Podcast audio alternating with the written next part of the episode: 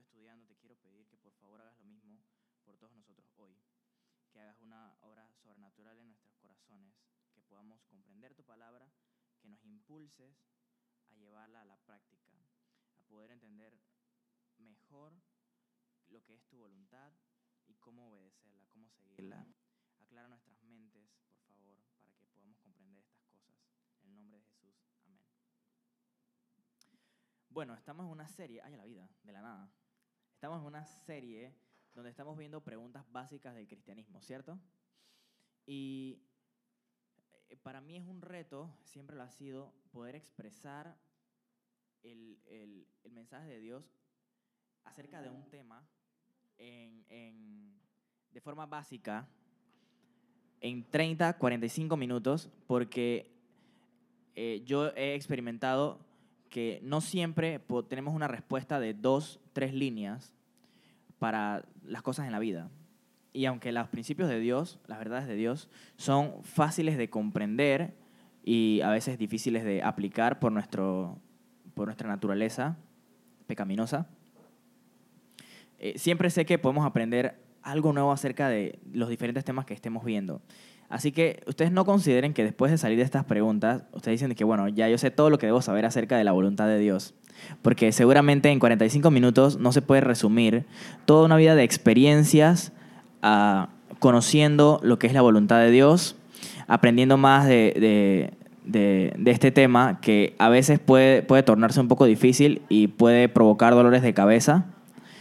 Eh, pensar en, en la diferencia que existe entre la voluntad de Dios, digamos en el caso de, de Adán y Eva, cómo fue que Dios permitió que existiera un, un, un árbol ahí diferente, por qué lo puso. ah, él, él- él sabía que íbamos a pecar y, y él quería que él ya estaba, él ya había determinado que el pecáramos o fue una decisión propia. Entonces son cosas que, que no se van a resolver en un minuto y que cada caso hay que analizarlo muy bien en la Biblia, pero lo cierto es que todos tenemos que, que prestar mucha atención al concepto de la voluntad de Dios dentro de la Biblia. Entonces mi tarea en la mañana de hoy va a ser tratar de que podamos entender si se puede conocer la voluntad de Dios, porque esa es la pregunta de, de esta mañana, ¿puedo conocer la voluntad de Dios? Si se puede conocer, primero, ¿cómo la puedo conocer? ¿Y qué cosas impiden que yo conozca la voluntad de Dios? Es súper sencillo, eh, ojalá podamos eh, entenderlo bien, ¿no? Entonces me topé con un versículo, si me acompañan a Job 10 eh, 11.7, uno de los amigos de Job, en este caso, déjenme ver quién era. Usted- ustedes saben la historia de Job, ¿no? Job era un hombre que dice la Biblia que era perfecto y que un día eh, se acercan a Dios grupo de, de- de- seres y dentro de ese grupo de seres estaba un tal acusador. Entonces, este tipo, eh, Dios le pregunta que dónde, qué, qué- qué has hecho. Él dice que, bueno, he andado por ahí por la tierra y estaba viendo qué, qué, qué tal todo. Y le dice Dios, tú no has considerado a Job, este siervo mío que ha sido súper fiel en todo. Y él dice bueno, obviamente, ¿no? Eh, le tienes todo ahí puesto y claramente que él te va a servir si, si le tienes todo, ¿no? Entonces Dios le dice, bueno, eh, ah, la propuesta del, del acusador fue, pero quítale todo y vas a ver cómo te maldice. Y Dios le dice, ok, quítale todo. Y de hecho se lo quitó todo. Pero hay un chiste por ahí que dice que Dios le quitó todo a Job. Todo. Le quitó los hijos, le quitó el ganado, le quitó todas sus posesiones, pero le dejó a la esposa. Ahí. Ese era como el, el aguijón. Y de hecho se convirtió en un aguijón para él porque ustedes ven que después ella le dice que, hey, está- estás todo ahí lleno de llagas, todo, no tienes plata, no tienes nada, maldice a Dios y muérete ya. Listo, acaba con esto. Entonces era una prueba más, por eso que estaba ya puesta ahí. No crean que las mujeres son una- un problema. Puedo tener problemas por eso después. Hay que grabarlo, está grabado, está grabado. está grabado ya. Está hasta la guaya. Bueno, entonces, llegan cuatro amigos de Job. Y, y bueno, el, el último fue el, el más de que, el que habló más tonterías, pero era más joven, dije, el último dice que bueno, yo soy el más joven, ya los escuché a todos, me toca hablar a mí, y el man embarró dije, a otro nivel. Pero de esos amigos, la, postura de esos amigos era, Job, tú estás en esta situación porque realmente tú lo mereces. Hay algo que tú hiciste o algunas cosas que tú has hecho, que has encubierto y que por esa razón Dios te tiene de esa forma. Entonces, en el tiempo en el que Job existió, o en el tiempo en el que se supone que Job existió, ah, había este pensamiento de que si haces lo que a los dioses le agrada, eh, te va a ir bien. Si no haces lo que a los dioses le agrada, te va a ir mal. Si tú, si tú le das a los dioses lo que ellos quieren, ellos te van a dar lo que tú quieres. ¿sí? Entonces, digamos que parte de la forma de pensar de estos amigos era justamente eso. Mira, algo hiciste mal, algo hiciste que hiciste enojar a Dios. Entonces, decláralo, de, di que es, arrepiéntete, acércate a Dios, dile lo que tú necesitas. Entonces, para que pueda ser perdonado. El asunto es que en este versículo, eh, si alguien me ayuda a leerlo, se lo agradecería. Estamos en Job 11.7. Descubrirás tú los secretos de Dios, llegarás tú a la perfección del Todopoderoso. Perfecto. Entonces, la pregunta que se hacía Sofar era, ¿será que tú puedes comprender la grandeza de lo que es Dios? ¿Será que puedes llegar a, a saber, a saber los secretos de Dios? Y creo que, de acuerdo a lo que él pensaba, es, no, no puedes llegar a saberlos. Son más altos que tú, etcétera, etcétera. Entonces, es la, la pregunta que, que nos hacemos hoy. ¿Es posible resolver los misterios de Dios? ¿Es posible descubrir todo acerca del el Todopoderoso? Y bueno, en nuestra, en nuestra vida, en muchas ocasiones nos pasamos tratando de, de, de descubrir cuál es la voluntad de Dios. Y en ocasiones parece un misterio. Oye, cuando hablamos de la voluntad de Dios, todo el mundo piensa que chuzo, ¿qué será? Otros lo llevan a una forma más simplista y dicen, ah, yo sé cuál es la voluntad de Dios, está en la Biblia. Boom, ya lo tengo, la respuesta. Entonces, hoy vamos a ver que es un poquito más complejo que, que decir, bueno, en verdad creo que no se puede saber o, hey, todo está en la Biblia. Es un poquito más complejo que eso. Entonces, eh, pre- preguntas que nos hacemos acerca de la voluntad de Dios serían algo como, ¿yo debería escoger ingeniería o medicina? ¿Cómo, ¿Cómo sé cuál es la voluntad de Dios en ese caso? ¿O debo ir a esta universidad o a aquella universidad? ¿Cómo sé cuál es la voluntad de Dios en cuanto a estas cosas? ¿Se han preguntado eso alguna vez? Quizá no en cuanto a la universidad, pero quizá en, en cuanto a otras cosas. ¿Será, ¿Será esta hermanita o será esta otra hermanita? ¿O será este hermanito o este otro hermanito? ¿O será este inconverso? No, no, ese no entra. Ese no entra. Entonces, como les dije, no hay nada que sea 2 más 2 es 4. Eh, hay, que, hay que estudiar la Biblia para poder saber las respuestas. Y si creemos que sabemos algo, creemos que ya estamos en el tope y que ya yo tengo todo lo que sé. Entonces, en ese punto no sabemos todo lo que deberíamos saber.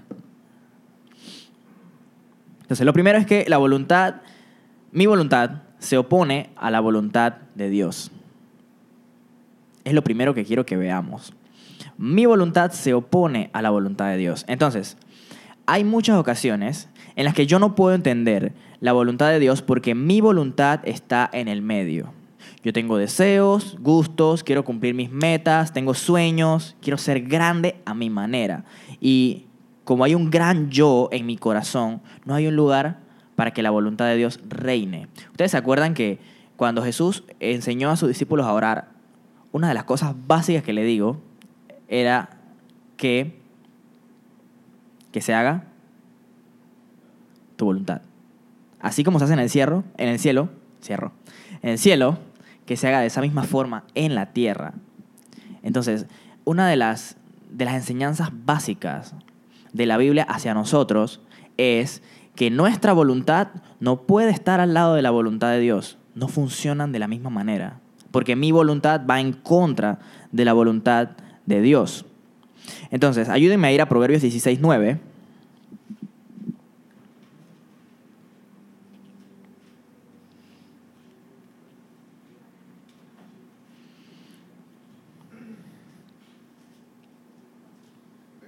Sí, por favor. El corazón del hombre tiene- piensa su camino, mas Jehová endereza sus pasos. Perfecto. Entonces, nosotros planificamos nuestra vida, eh, planificamos la mayoría de las cosas que van a suceder y tratamos de mantener el control de todas las cosas, ¿cierto? Hemos hablado antes de que nosotros buscamos ser independientes y a medida que vamos creciendo, a medida que ustedes van creciendo, dependiendo de la edad que tengan, van a ir siendo un poco más independientes de sus padres. Eh, antes, eh, cuando se estaban pequeños, seguramente, todo, para todo necesitaban ayuda de sus padres, ¿cierto? Yo también, yo no soy la excepción. Cuando nacimos, nos tenían que dar la comida, nos tenían que cambiar, nos tenían que limpiar la baba porque se nos regaba, o sea, de todo. No podíamos hacer nada por nosotros mismos. Y con el tiempo vamos aprendiendo cosas, vamos aprendiendo a ser más independientes. Antes, me acuerdo que mi mamá me ayudaba con la tarea. Mi mamá era de esas que se sentaba conmigo en la mesa a hacer los álbumes. Que siéntate ahí. Y si yo agarraba una hoja eh, eh, y, y copiaba algo mal, ella la agarraba y la archurraba toda. La botaba y comienza de nuevo. Y yo me acuerdo que me frustraba tanto estar ahí, que, o sea, yo lloraba y llorando se caían las lágrimas en la hoja. La agarraba y la rompía, la, rompía de nuevo y la botaba y me daba mi corazón. Entonces, yo no estoy hablando de métodos de enseñanza en este momento. De lo que estoy hablando es de la dependencia. Yo me acuerdo que a mí me ayudaban con los álbumes hasta... ¿Hasta cuándo fue eso? Eso fue hasta como cuarto grado, quinto grado, algo así. Yo todavía no, no, no lo hacía solo. Pero después de un tiempo aprendí a hacer cosas solo y ya no me ayudaban tanto en la escuela. Llega un punto en el que ya no me ayudaban en la escuela. Entonces, uno va aprendiendo a ser independiente, ¿cierto? Con el tiempo eh, vamos creciendo, eh, adquirimos un trabajo y adquirimos ingresos, hacemos las cosas por nuestros propios medios, hasta el punto en el que ya no dependemos de nuestros padres para nada. Entonces, el problema de esto es que nos volvemos tan independientes y está en nuestra naturaleza querer controlar nuestra vida. Y ya vemos unos que somos más controladores de nuestra vida que otros. Hay personas que permiten que, eh, que, que las cosas sucedan y ellos no tienen problema. Pero hay otros que dicen, no, yo quiero, necesito que esto tenga un orden. Eh, me acuerdo que ayer, ayer estábamos saliendo de consejería juvenil y Valeshka, eh, terminando, me dice que, oye, vamos a salir. Yo dije, espérate, ¿cómo así? Sí, vamos a salir estas dos horas antes de que comience la, la- la práctica de alabanza. ¿Pero, ¿Pero por qué? ¿De dónde salió eso? No, así, vamos, vamos a salir. Yo dije, pero oye, pero no hemos hablado de esto antes, no lo hemos planificado. Yo, yo, no, yo no sabía que tú querías... Entonces me entró como... el- Porque generalmente yo soy así, pues, generalmente, con, con- con las cosas. Entonces, el problema de, de aprender a ser independientes es que podemos llegar a ser tan independientes que no queremos ni siquiera la ayuda de Dios. Y, y creemos que lo podemos hacer todo por nuestras propias fuerzas. Entonces, ¿qué comienza a suceder? Comenzamos a, no solamente a pensar en el ahorita y a planificar el hoy, digamos que comenzamos a planificar el mañana. ¿Y qué tal el pasado mañana? ¿Qué tal la otra semana? ¿Qué tal la siguiente? ¿Qué tal en un mes? ¿Qué tal en cinco años? Y comenzamos a, a, a adueñarnos de nuestra vida de tal forma que consideramos que yo necesito planificar todo lo que existe en mi vida. Ahora, hay una diferencia entre planificar dependiendo de Dios y hay una diferencia con eh, planificar de acuerdo a lo que yo quiero. ¿sí? No es malo planificar. No es malo. Santiago le dice a, a quienes le estaba escribiendo que ellos debían decir, si Dios quiere, mañana haré tal cosa, si Dios quiere, haré esto, haré aquello. Pero el problema era que estábamos, estaban teniendo el dominio sobre sus vidas sin tomar en cuenta a Dios. Y eso es lo que todos podemos llegar a hacer. Podemos llegar a apartar a Dios de nuestro camino y de repente ya Dios no está en el volante, sino que Dios está al lado. Hay una imagen por ahí que Dios sea mi copiloto, algo así. ¿Cómo así? Si ponte al lado mío y que, dale, yo te llevo. Entonces ya no, ya no es copiloto, sino después de que pasa al asiento de atrás. Tranquilo, yo soy tu Uber. Yo te llevo. Hasta el punto en el que, no, espérate, tú mejor ve allá atrás, atrás, en el, en el, cerca del mofle, que te pega un poquito del calor. Y después, ¿sabes qué? Salte de mi carro que necesito tener el control de mis cosas. Y la voluntad de Dios no puede estar al lado de nuestra voluntad. Es imposible seguir nuestros propios deseos egoístas y seguir la voluntad perfecta de Dios. Entonces, necesitamos ceder nuestra voluntad. Ceder nuestra voluntad. Si, si, si tú hoy te llega a tu mente la, la idea de que Dios te dice, hey, reconcíliate con tu hermano, tienes dos opciones. O sigo lo que Dios me está diciendo o sigo lo que yo quiero. Y esto siempre va a suceder si eres hijo de Dios. Recuerden, como dice Gálatas, que estamos en constante lucha. La carne y el espíritu luchan. Dice que se oponen para que tú no puedas hacer lo que te dé la gana. O sea, tú no eres libre para escoger que "Hey, yo quiero escoger esto. No, no eres libre. Vas a tener esa lucha siempre entre el espíritu que te dice hay que hacer esto, esto es lo correcto, y tu carne que te dice yo quiero esto. Entonces el yo no tiene cabida, mi voluntad no tiene cabida si yo quiero hacer la voluntad de Dios. Entonces, la pregunta sigue siendo, ¿puedo conocer la voluntad de Dios? Lo primero es que estamos asumiendo que sí se puede conocer. Segundo, estamos diciendo que mi voluntad se opone a la voluntad de Dios. Lo que quiere decir que yo no puedo hacer la voluntad de Dios mientras el yo esté montado en la silla. Miren lo que dice Proverbios 3, 5 al 6. Pueden, pueden escucharlo. Confía en el Señor con todo tu corazón. No dependas de tu propio entendimiento. Busca su voluntad en todo lo que hagas y Él te mostrará cuál camino tomar.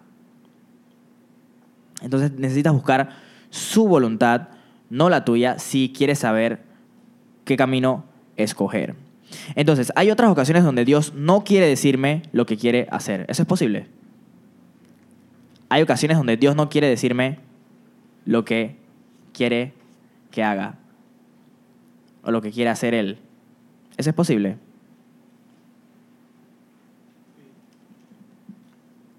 Ok, vamos a, vamos a ver si es posible. Para conocer la voluntad de Dios, dependo de Él en el presente. No busco conocer el futuro. Como les estaba diciendo, yo dependo de Él en el presente. La clave para conocer la voluntad de Dios es obedecer. Obedecer. Y aquí entra la parte eh, donde los simplistas se quedan. Que todo lo que.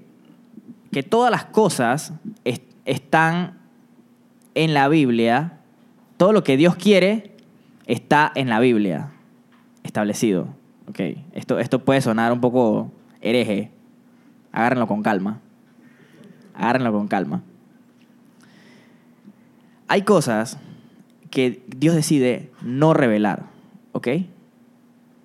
¿Qué sucede cuando yo comienzo a pensar que todo lo que sucede en mi vida tiene, puedo agarrar un versículo y utilizarlo para decir, hey, esto, esto es esto, esto es esto, esto es esto otro? Yo comienzo a creer que yo conozco todo lo que está pasando en mi vida y por qué está pasando en mi vida. Ustedes no se han dado cuenta que Job nunca supo por qué le pasó lo que le pasó.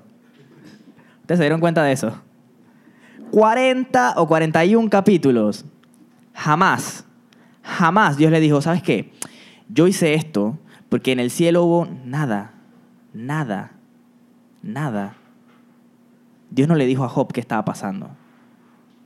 Es más, Job estaba pidiendo, por favor, dime qué hice. Si yo hice algo que no me he dado cuenta, por favor, dime.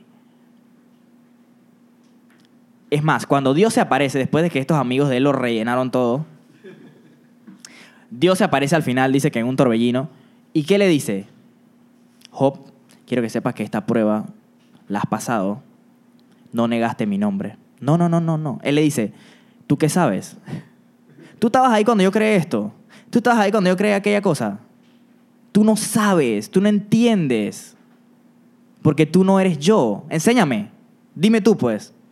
¿Por qué existe esto? ¿Por qué es esto otro? Entonces, la idea de Dios hacia Job era, tú no necesitas exactamente saber qué está pasando, tú necesitas confiar en lo que, en quien yo soy. Entonces, para conocer su voluntad yo tengo que depender de él en el presente, no buscar en el futuro. Como les dije, planificación a veces se convierte en comenzar a, adivinar lo que va a pasar en el futuro y quiero controlar todas las cosas en la vida. Y no hay cabida para Dios en ese punto. Entonces, en las situaciones en las que no entiendo qué está pasando, comienzo a, a dudar del carácter de Dios. Comienzo a dudar de su amor, Dios no me ama, ¿qué está pasando? Tengo tantos años en este problema, y todavía no me saca. O mira cuántos meses llevo en esto. O a veces días nada más. Y nos quejamos ya de que Dios no existe. Han pasado dije, dos días de tu problema y tú dices que ya no. Dios no existe. No sé. Comienzas a dudar de Él. Comienzas a dudar que Él está en control. En verdad, tú eres bueno. Comienzas a dudar que Él tiene planes para ti que no puedes entender. Y, y hay muchas ocasiones en las que Dios dice, si me amas, confía en mí en esto. ¿Alguna vez ustedes le han dicho, o a alguien, o alguien le ha dicho a ustedes, hey, confía? No te voy a decir ahorita qué está pasando, pero tú confía. Es algo bueno. ¿Alguna vez le ha pasado? Ay, ay, conmigo, conmigo. con, con preguntas. Bueno, hay ocasiones en las que Dios no te va a dar la respuesta, pero te va a decir, hey, confía en lo que yo estoy haciendo. ¿Por qué? Porque hay cosas que nosotros no podemos entender. Sencillamente no podemos entender. Y tenemos que tener la humildad de decir, Dios, ok, si tú me quieres revelar hasta aquí en esto, está bien, pero yo voy a confiar en lo que tú me estás diciendo. Eso es trabajar con Dios en su voluntad. Hay ocasiones en las que yo no sé qué está pasando. Hay veces que viene un problema y uno no puede identificar por qué es, hey, en verdad estoy haciendo las cosas como tú quieres, Dios. ¿Por qué viene esto ahorita? Y comienzo a pensar, voy a buscar un versículo a ver qué, qué me dice Dios. Y comienzas a hacer lo mismo que hacían los amigos de Job. Comienzas a buscar la explicación lógica a las cosas. Tiene que haber un pecado oculto. Y vienes y confiesas todo, Señor. Si tengo algo que no te he dicho, muéstramelo, voy a cambiarlo. ¿Qué es, Señor? ¿Qué es? No te revela ningún pecado oculto. ¿Qué pasó? No entiendo. ¿Qué está pasando? Y comienzas a buscar más. Sencillamente hay ocasiones en las que Dios no te va a revelar qué está pasando. Pero sí quieres que confíes en medio de cualquier situación, sea que entiendas qué es lo que está pasando o no. Hay veces en las que sabemos que estamos en ese lugar porque metimos la pata en algo. Y eso es totalmente comprensible. Y estamos asumiendo las consecuencias de nuestros actos. Eso es, eso es lo mínimo que podemos hacer cuando hacemos algo incorrecto. Asumir la consecuencia de nuestros actos y decirle a Dios, ok, yo te voy a seguir. Yo, yo entiendo por qué vino esto. Y yo te voy a seguir, de todas formas. Pero hay ocasiones, como les digo, donde no hay una respuesta. Dios no te va a decir. Quiero que, quiero que sepan y que esto esté claro, porque es posible que nos confundamos. Hay veces en que Dios no te va a decir qué es lo que está pasando. Pero Él quiere que, a pesar de todo, confíes en Él. Y esto no es una solicitud de que, de, que no, de, no analizar nuestra vida, de, de no, de no buscar si Dios me quiere decir algo a través de esta situación. ¿sí? No estoy diciendo, déjenlo todo, no importa. Hay cosas que sí se saben, cosas que no, así que mejor es obviarlo todo. No estoy diciendo eso. Estoy diciendo que si después de haber estudiado, de haber pasado tiempo con Dios por un tiempo y luchado con esta pregunta de por qué está pasando esto, no tienes una respuesta, es posible que Dios no te la vaya a decir. Es más, hay personas que escucho que dicen que todas las cosas se van a saber en el cielo. Yo estoy casi seguro que no todas se van a saber. No todo lo que tú esperas saber se va a saber. ¿Sí? Dije, hey, yo le voy a preguntar a Dios de que por qué hizo esto. No, papá, posiblemente no hay una respuesta todavía, de cualquier forma. Aunque tengas la mente de Cristo. Hay cosas que Dios no te va a decir porque Él es Dios y Él sabe por qué las hace. Sus razones son mucho más altas que nuestras razones. Y mientras nosotros podemos ver hasta cierto límite, Él ve mucho más allá y puede que esté haciendo las cosas por diferentes razones. Hay una persona que, que estuvo orando por 24 años para que otra persona creyera en Jesús. Por 24 años. ¿Tú sabes qué es eso? ¿Quién de ustedes ha orado por 24 años? Yo tengo 24 años. Yo no he orado tanto. Y esta persona oró tanto por esta persona, por esta otra persona. Y murió y en el funeral la persona reconoció a Jesús. Pero esta, otra, esta persona que murió no se dio cuenta, no supo qué fue lo que pasó.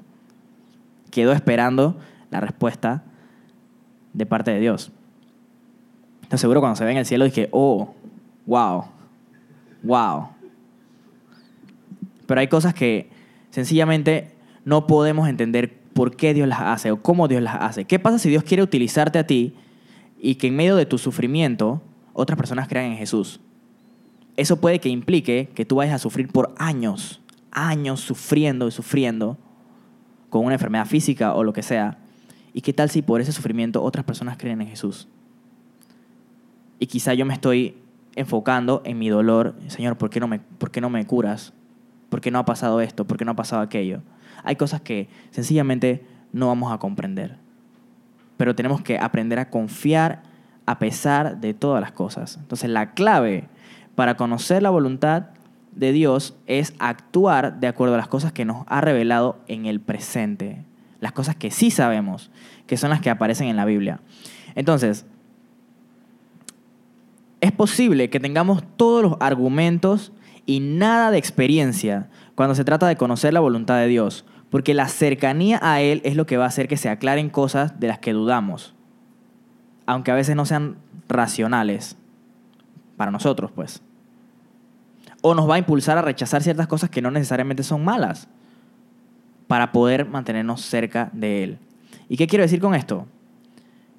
Que tú puedes saber muy bien lo que dice la Biblia respecto a una cosa u otra, pero cómo lo aplicas en tu propia vida a veces se convierte en un problema porque no estamos acostumbrados a conectarnos con Dios, a conectar las verdades que sabemos con nuestra relación con Dios. Todos sabemos que robar es malo, todos sabemos que matar es malo, todos sabemos que, o sea, sabemos como cosas básicas, pero si preguntamos acerca de ciertos temas específicos, como todos sabemos que, que Dios quiere que, que Dios quiere que no matemos. ¿Y qué pasa con el aborto? ¿Qué pasa con, con, con la inseminación artificial? ¿Qué pasa con este tipo de temas? ¿Cómo, cómo tomarlo? Entonces, hay cosas de la vida diaria que no sabemos cómo cómo llevar a la práctica, que no sabemos cómo aplicar la voluntad de Dios en ese, en ese aspecto, porque estamos acostumbrados a saber los diez mandamientos o, ciertos principios básicos sin llevarlos a la práctica. En Hebreos, el autor de Hebreos define que una persona madura es aquella que por medio de la práctica va desarrollando el, el, sentido de lo correcto, qué es correcto y qué es incorrecto. Me encanta ese versículo porque define a una persona madura como este tipo de persona que aprende por la práctica, por el uso, a distinguir entre lo bueno y lo malo. Entonces, en la práctica, en nuestra relación con Dios, vamos aprendiendo cómo se supone que deberíamos hacer respecto a X o Y. Es posible también que Dios te diga a ti eh, acerca de algo que no es malo, que dejes de hacerlo solo para acercarte más a Él. Por ejemplo, eh, yo pongo el ejemplo de ver televisión. Yo no sé quién ve televisión y quién no, pero yo no veo televisión. Pero vamos a decir que yo veo televisión. Vamos a decir que yo vamos a poner el ejemplo que yo veía televisión. Y la televisión a mí me consumía mucho tiempo. Y en la televisión yo veía muchas novelas. O yo veía Game of Thrones y ese tipo de cosas así bien, bien raronas. Ah, yo, yo veo Netflix. Bueno, ni eso veo ya. No sé ni para qué lo pago. Pero bueno. Ánimo. Pero digamos que yo veo televisión y que dentro de las cosas que yo estoy observando hay cosas que yo sé que, que, yo no debería ver. Y yo, me, yo las dejo aparte. Perfecto. Ahí está claramente, hay principios bíblicamente claros establecidos de que yo debería dejar esas cosas, ¿no? Debería llenar mi mente de cosas puras en vez de ese tipo de cosas raras. Pero hay otras ocasiones en las que yo veo fútbol en la televisión, por ejemplo. Y esto no aplica a todo el mundo, ¿ok? Y es solo un ejemplo. Y que Dios me dijera a mí, ¿sabes qué? Yo prefiero que tú dejes de ver televisión. ¿Qué tú harías si Dios te dice, yo prefiero que dejes de ver televisión?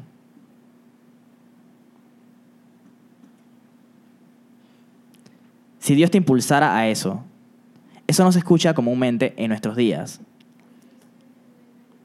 No, está bien, pero no es común. No es común que escuchemos eso en nuestros días porque no estamos escuchando a Dios. hay cosas que el Espíritu de Dios nos está guiando a hacer o dejar de hacer. En particular, puede que Alejandro algunas, puede que a mí otras, a mí me da ciertas convicciones de ciertas cosas o, o me convence de ciertas cosas y puede que Alejandro no. Puede que a mí me convenza de, hey, quiero que vayas a tal lugar que es súper peligroso, puedes perder la vida allá y yo diga, wow, Señor. Pero ¿y qué pasó con Alejandro? Hey, no importa Alejandro, yo estoy hablando contigo de esto específicamente. Entonces, eh, no aprendemos a escuchar cómo se aplica la voluntad de Dios a mi vida personalmente, porque estamos acostumbrados a, me voy a este versículo y leo, aquí dice que no debo matar, aquí dice que no debo robar. Entonces son como las cosas básicas, y no pasamos más allá. Le voy a poner un caso bíblico. Pablo trató de ir a llevar el Evangelio a un lugar y Dios no lo dejó. ¿Ustedes sabían eso? Eso está en Hechos. El tipo iba a compartir de Jesús. O sea, ¿hay otra cosa más grande que eso? No hay nada más grande que eso. Iba a compartir de Jesús en tal lugar. Y dice que el Espíritu no lo dejó. Y que iba a pasar a otro lugar. Mm, mm, mm, para allá tampoco. Y para acá, no, para allá no. Vas para este otro lado. Entonces, ¿cómo tú crees que él se pudo convencer de eso? ¿Será que en el Antiguo Testamento decía, no pases por no sé dónde? No lo decía. No lo decía. Es que el Espíritu lo convenció a él de que debía hacer o dejar de hacer ciertas cosas. Vamos a poner el caso de Felipe, no de nuestro señor Lipe, sino vamos a hablar de Felipe con el eunuco. Usted sabe, ¿no? El eunuco etíope. Dice que el Espíritu lo, lo llevó a que se acercara así, ve, acércate a esa carroza. ¡Qué locura! ¿A cuántos de nosotros nos habla hoy en día de esa forma? Es que sucede muy poco porque estamos acostumbrados nada más a leer la Biblia, a conocer versículos y no a pasar tiempo con Dios. Sería excelente poder escuchar de alguno en poco tiempo que diga, oye, yo estuve hablando con Dios y Dios me convenció que debería hacer esto, que no debería hacer esto otro. Y siempre pongo este ejemplo. Una vez escribí en el grupo de compa que vamos a, díganme, díganme, en, en, en la escuela dominical había dicho que vamos a poner al menos tres cosas en las que el Espíritu de Dios nos haya convencido que debíamos hacer o dejar de hacer. Y la gente comenzó a poner, dice eh, bueno, Dios me convenció de que debía hacer ejercicio, que debía tomar agua, eh, que debía tomar tres vasos de agua al día y que debía hacer esto y lo otro. Y sonaba totalmente a mis metas personales, ¿sabes? De que, bueno, Dios me convenció de que, bueno, tengo que hacer ejercicio, mañana debería ir al gym tres veces a la semana. Eh, eran nuestros planes. No era, no era, hey, en verdad Dios me convenció de esto. Es que la gente comenzó a postear lo que ellos querían, lo que a ellos les gustaba. Entonces, ¿cuántas veces estamos tapándonos los oídos para, que, para no escuchar la voz del Espíritu Santo y nos conformamos con leer la Biblia. No nos funciona de esa forma. La voluntad de Dios no trabaja de esa forma. Y cómo la aplicas en tu vida está súper relacionado a tu relación con Dios. Necesitas estar cerca de Dios para poder entender su voluntad, obedeciendo lo que Él te dice. Él te va a decir cosas como la lista que yo tengo aquí. Eh, vamos a poner, por ejemplo, primero a los tesalonicenses 4.3. ¿Alguien lo puede leer?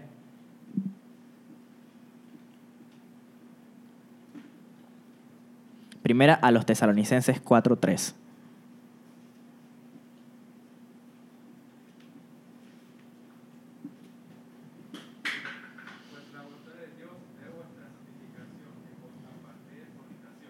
Perfecto. Él quiere que no tengamos relaciones sexuales fuera del matrimonio. ¿Qué tal primera a los tesalonicenses 5.18?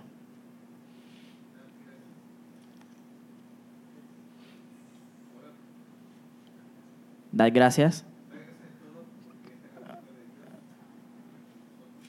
En Cristo Jesús. Perfecto. ¿Qué tal primera de Pedro 2.15?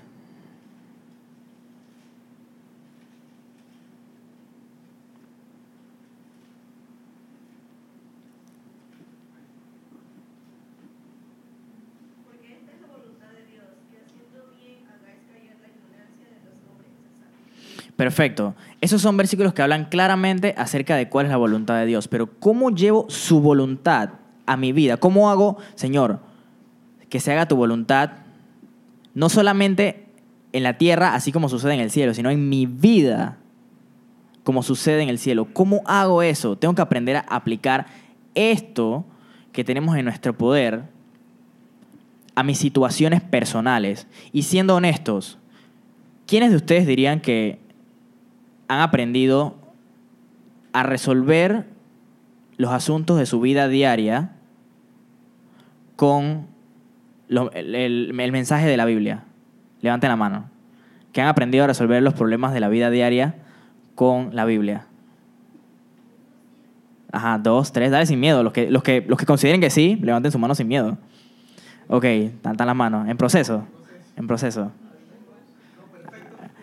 No, no, no. Yo no dije ni algunos, ni mucho, ni bastante, ni poquito. Tampoco dije eso. No he dicho cantidad. ¿Ustedes consideran que la Biblia les ha servido? Voy a reformularlo. ¿Ustedes consideran que la, vida, la Biblia les ha servido para su vida diaria? Para asuntos de su vida diaria. Ok, levanten la mano, pues. Sin miedo. Si se pusieron desodorante, si no la dejan abajo.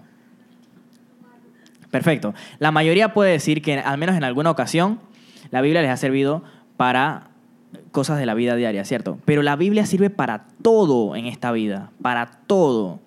Y ella tiene los principios básicos para poder desarrollar nuestra vida de acuerdo a la forma en que Dios quiere que vivamos.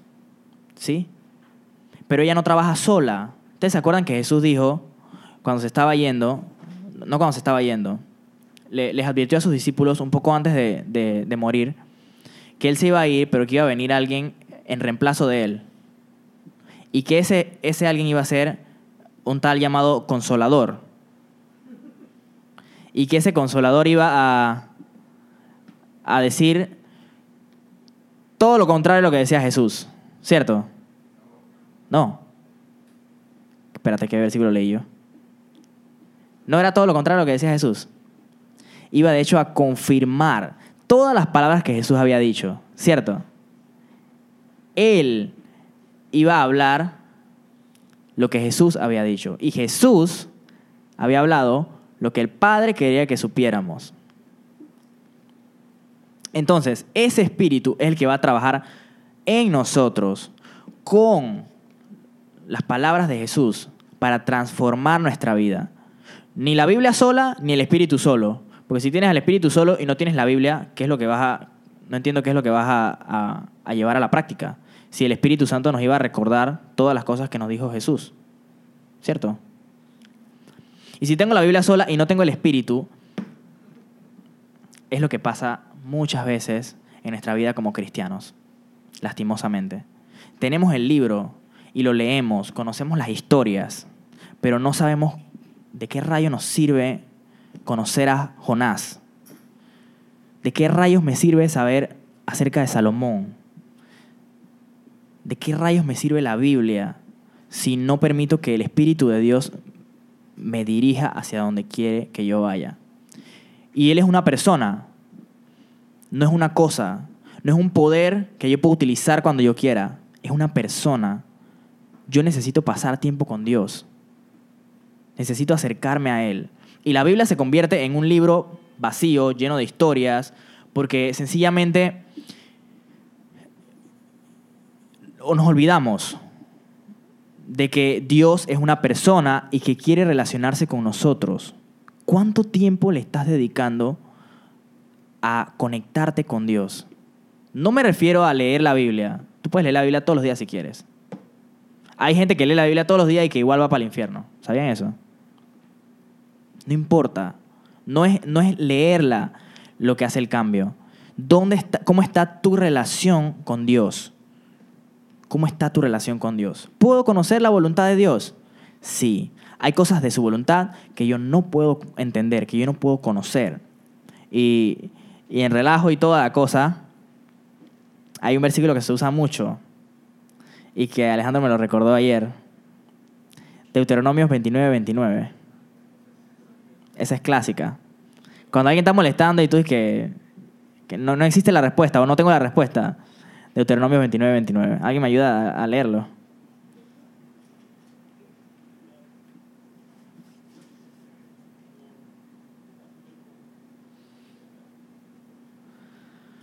Las cosas secretas pertenecen a Jehová, nuestro Dios, mas las reveladas son para, os- para nosotros, para nuestros hijos, para siempre, para que cumplamos todas las palabras de, de esta ley. Perfecto. Entonces, allí Dios nos está diciendo que las cosas que han sido reveladas, esas son las cosas en las que debemos enfocarnos. Hay cosas que no sabemos. Hay cosas que no vamos a saber. ¿Qué me va a pasar cuando tenga... ¿Qué va a aquí a cinco años? No tengo ni idea. Hace cinco años yo no pensaba ni en ustedes, en ninguno de ustedes, en ninguno, absolutamente. A ver, a ver las caras. Nadie, en ninguno de ustedes yo pensaba hace cinco años. Yo no sabía que yo iba a estar aquí un día. Yo, ¿qué rayos iba a saber eso? Yo no puedo saber esas cosas. Pero las cosas que yo sí puedo saber son las que están en la Biblia. Las que Dios me ha revelado. Aquellas en las que yo puedo poner mi confianza, en las que puedo poner en práctica todos los días. Alguien me preguntó esta semana que pasó, ¿cuál es la clave para tener un buen devocional? Y esto, esto está, dije, esto es lo de siempre. Yo le dije que necesitaba conectarse con Dios, básicamente. Eso fue lo que dije. Que necesitaba conectarse con Dios. Entonces, ¿cómo lo haces? Generalmente tú dices que, ah, bueno, leo la Biblia, oro, pero se ha convertido en tan usual en nuestra vida que tú dices que voy a orar y automáticamente tú vienes y cierras los ojos, inclinas la cabeza y haces las manos así, posiblemente. O te agachas o lo que sea. Entonces, si, si estás tan prefijado, predeterminado a hacer ciertas cosas, obviamente eso se convierte en una rutina. Pero tú has sabido que es clamar a Dios, pedirle, en esos momentos en los que estás triste, en los que te ha pegado una situación duro, a ti no te interesa la postura, a ti no te interesa tener las manos así o no, cerrar los ojos o no, estás hablando con Dios y posiblemente estás llorando. Quién sabe si estás mirando al cielo o si estás caminando por ahí o estás tirado en el piso. Yo me acuerdo que una vez estaba tirado yo en el piso así, llorando ahí, hablando con Dios respecto a algo. Entonces, esas situaciones son las donde se demuestra como que sale lo que hay de verdad en nosotros. ¿Y qué pasa cuando oras por la comida? Gracias Señor por estos alimentos que nos has dado, bendice las manos que los hicieron. ¿Y qué pasa cuando, cuando te paras aquí adelante y dices que, hey, tú puedes venir a orar? Y, ya oraron 10 veces por, por el día, pero tú dices que gracias Señor por este día. Por favor, ¿qué estamos haciendo? Estamos orando de verdad. No está mal darle gracias a Dios por el día, ¿sí? Pero es ilógico que llevas en una reunión de culto orando y vinieron tres personas delante de ti y agradecieron por el día y tú vas de nuevo a agradecer por el día. Por favor, ¿cómo estás orando? O sea, observa lo que estás haciendo, porque puede que estés haciendo un ritual y tú vienes y dices que "Ja, los católicos allá es que allá ellos y sus rituales y tú estás acá haciendo tus rituales también, haciendo las mismas cosas siempre. Entonces, la voluntad de Dios no se, no se revela con una fórmula mágica, necesitas pasar tiempo con Dios. Estás pasando tiempo con Dios. Yo quiero saber qué, qué debo hacer ahorita acerca de una situación con una persona, por ejemplo. ¿Qué debo hacer? Ah, voy y me acerco a, a mis líderes. ¿Qué pasó con Dios? Acércate a Dios. Quiero saber qué, qué carrera debo agarrar. Déjame ir al internet a ver cuál es la carrera que da más plata en este momento. ¿Cuáles son tus métodos para poder, para poder seguir la voluntad de Dios? ¿Estás siguiendo su voluntad o estás siguiendo una fórmula? Necesitamos ser libres de las fórmulas. Ustedes saben que en la mayoría de las ocasiones yo soy anti-tradición. Necesitamos ser libres de las fórmulas, de los formatos. Cuando estás con Dios, habla con Él. Permite que la Biblia te hable. No hagas un, es- un esquema de que voy a orar cinco minutos. Después de eso leo la Biblia diez minutos. En el devocional, ¿no? Leo mis siete versículos de hoy de Jonás. Eh, después busco las palabras que más, a ver, las palabras que se más repiten. Después, bueno, voy a, voy a sacar una aplicación y voy a orar de nuevo. Olvídate del formato. Comienza tu relación con Dios. Habla con Él. Pasa tiempo con Él. Es mejor si durante el día tú comienzas a hablar respecto a las cosas con Él. Si te acuerdas de la lata de sardina que puso Lipe y tú dices, hey, espérate, me acabo de acordar, ¿qué es eso de Jope? Espérate, déjame buscar en la Biblia, ahorita que tengo un chance. Listo, ya, lo busqué. Ok, y sigo, sigo trabajando. Hey, ¿pero qué es esto? ¿Qué es esto otro? Señor, no entiendo esto. ¿Tú me puedes explicar qué significa esto? Voy a buscar, por favor, dirígeme a los versículos que debo ubicar. Entonces, ¿cuántas veces hacemos eso? ¿Cuántas veces somos genuinos en nuestra relación con Dios, en acercarnos a Él y dejar los formatos aparte? Bota tu hoja de formatos, comienza algo nuevo, pasa tiempo con Dios de verdad. Eso es lo que te va a ayudar a, a distinguir lo que hay que hacer y lo que no hay que hacer. Miren, Dios tiene cosas buenas, grandes para todos nosotros. ¿Ustedes creen eso? Yo creo que no. Yo creo que no. ¿Lo creen? ¿De verdad lo creen? Sí. Ok. Si ustedes lo creen, ustedes estarían dispuestos a confiar que sea la situación que sea que esté pasando, Dios puede utilizarla, puede dirigirme a través de ella. ¿Ustedes lo creen? Amén, ¿verdad? Pero, pero ¿por qué estamos dudando? ¿Por qué dudamos? ¿Por qué, por qué, por qué no sabemos? ¿Por qué estamos tan, tan, hey, no entiendo Dios? No, no. Tú existes. Tú eres bueno. Tú me amas. ¿Por qué dudamos tanto si en verdad estamos confiando? Eso demuestra que no estamos confiando. Ahora, no quiero decir que voten todas sus dudas. Lo que quiero decir es que el hecho de que existan dudas a veces demuestra que no crees, que no confías. ¿Se acuerdan cuando Pedro estaba saliendo de la barca y que Jesús le dice que ven? Jesús estaba en el agua y le dice, ven. El tipo sale de la barca y comienza la ola a soplar y el tipo dice, espérate, espérate. Se hundió. Y Jesús lo agarró de vuelta.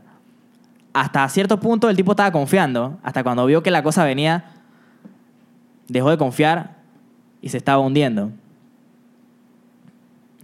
¿Por qué no sabes si te preguntan, oye, ¿qué es lo que Dios está haciendo en tu vida hoy? ¿Qué está haciendo esta semana? ¿Qué está, ¿Qué está haciendo ahorita mismo? ¿Qué está pasando con tu vida ahorita mismo? Tú no tienes una respuesta que tenga que ver con Dios, sino es que, mira, estoy haciendo esto, pero bueno, yo, yo no quería estudiar esto, pero ya ni modo, ¿qué, ¿qué vamos a hacer? Yo, mi vida no es feliz, pero si confías que Dios tiene algo bueno para ti y estás teniendo una relación con Dios, ¿por qué tu vida es tan infeliz? ¿Por qué? Es por el sencillo hecho de que en verdad no estás confiando en Dios. Es por el sencillo hecho de que tu relación con Dios está hasta la guacha.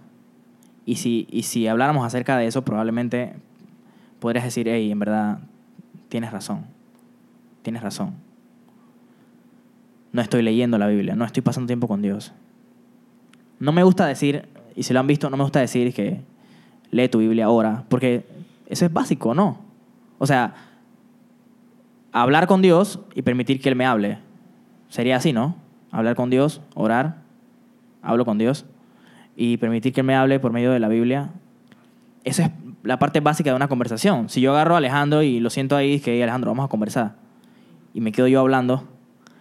Y es que bien, bien pues, me fui. ¿Nunca les ha pasado eso? Que alguien se sienta a hablar con ustedes y les habló toda la distancia después que, ay, gracias. Gracias por escucharme, me voy. Eso fue una conversación. Ahí no hubo conversación. Ahí ah, se estaba descargando esta persona. Yo conozco personas que se sientan específicamente conmigo para que yo los escuche hablar. Yo soy bueno escuchando, así que yo no tengo problema con escuchar.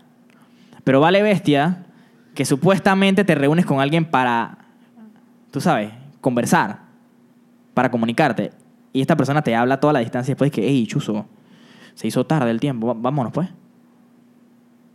Ok, dale pues, nos vamos.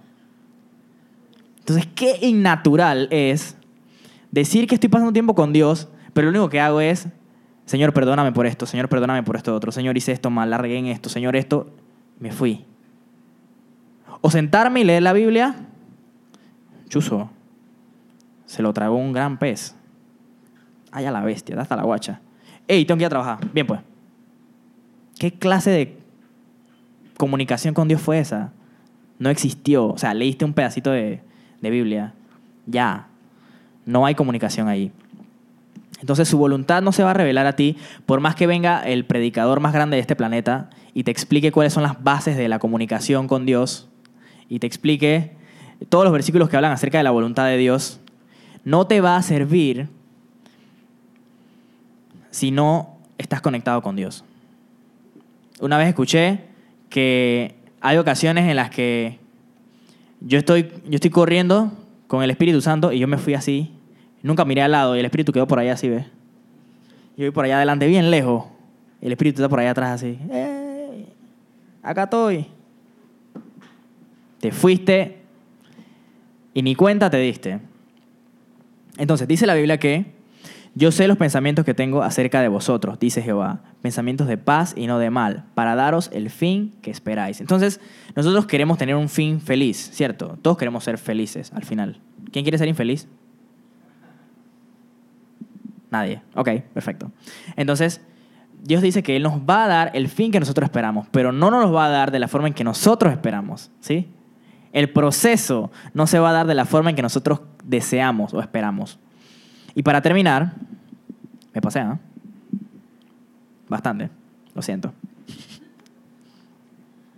Para terminar, observen el ejemplo de, de, de Jesús. Escúchenlo.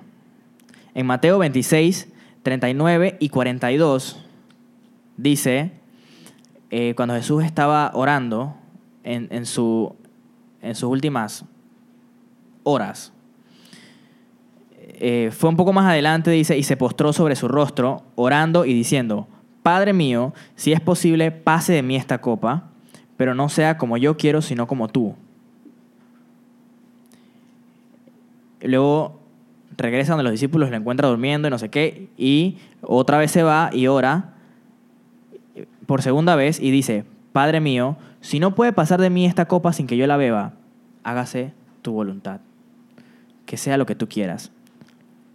Pero por medio de, la, de hablar con Dios, Jesús como un ejemplo para nosotros, queda convencido, bueno, está bien, si, si no quieres, si no es posible, ok, voy a hacerlo. Entonces, por medio de hablar con Dios, nosotros podemos llegar a ser convencidos de algo que deberíamos hacer, algo que no deberíamos hacer. Y que no necesariamente un versículo te va a decir que lo hagas o que no lo hagas. ¿sí? Si abres la Biblia aquí, dije, a ver, Lucas 1, 18. Zacarías le dijo al ángel, ¿cómo puedo estar seguro de que ocurrirá esto? Ya soy muy anciano y mi esposa también, de edad avanzada. No te va a servir de esa forma, ¿ok? Necesitas pasar tiempo con Dios. La clave para descubrir su voluntad es acercarte y pasar tiempo con Él. Entender las cosas que ya han sido reveladas en la Biblia son las que debemos seguir y no aquellas que no existen, que no sabemos. Las que no sabemos son de Él. Él las, va a mantener. Y confiar en que a pesar de que yo no entienda algo, en este momento, Dios sigue estando en control. Y yo puedo decir, Padre, yo confío. Yo no sé qué está pasando, yo no sé por qué esto está aquí, pero yo confío en que tú eres bueno, en que tú me amas, en que tú tienes un plan para mí. Yo sé que tú quieres algo bueno conmigo de esto. Si quieres revelármelo, bien. Si no, voy a seguir confiando en ti, pase lo que pase. Así que vamos a orar. Dios, hay ocasiones en las que no, no llego a entender por qué ciertas cosas suceden. Y lo que sí sé es que en la Biblia tú me pides que yo confíe en ti. Eh, lo has dicho tantas veces en la Biblia que para ti es más valioso que yo confíe en ti a que estar tratando de adivinar qué va a pasar en el futuro. Señor, nosotros planificamos, nosotros hacemos las cosas lo mejor posible, tratamos de hacer las cosas para tu gloria, pero sabemos que puedes cambiar los planes en cualquier momento. Ayúdanos a estar dispuestos en nuestros corazones a que tú puedas cambiar los planes cuando te dé la gana, sin importar lo que pase. Y a seguir tu, tu voz, a escuchar lo que tú nos digas, no solamente con los versículos escritos, sino que tu espíritu sea el que dirija esos pasajes a nuestra vida y cómo llevarlos a la práctica. Señor, enséñanos a, llevar la Biblia a nuestra vida diaria, a la escuela, a la universidad, al trabajo, con nuestra familia. Ayúdanos a que se convierta en algo vivo en nuestra vida, que nuestra comunicación contigo sea de la misma forma como la tenemos con la persona que más queremos en este mundo, o mayor todavía. Señor, eh, tú me diste el ejemplo en Jesús.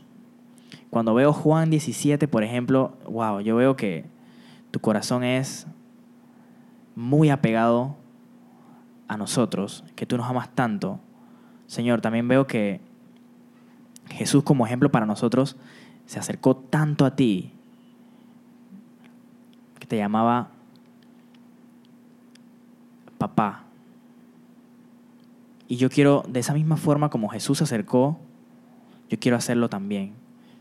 Quiero que mi comunicación contigo sea libre y que sea verdadera, que sea real, que no sea tradicional.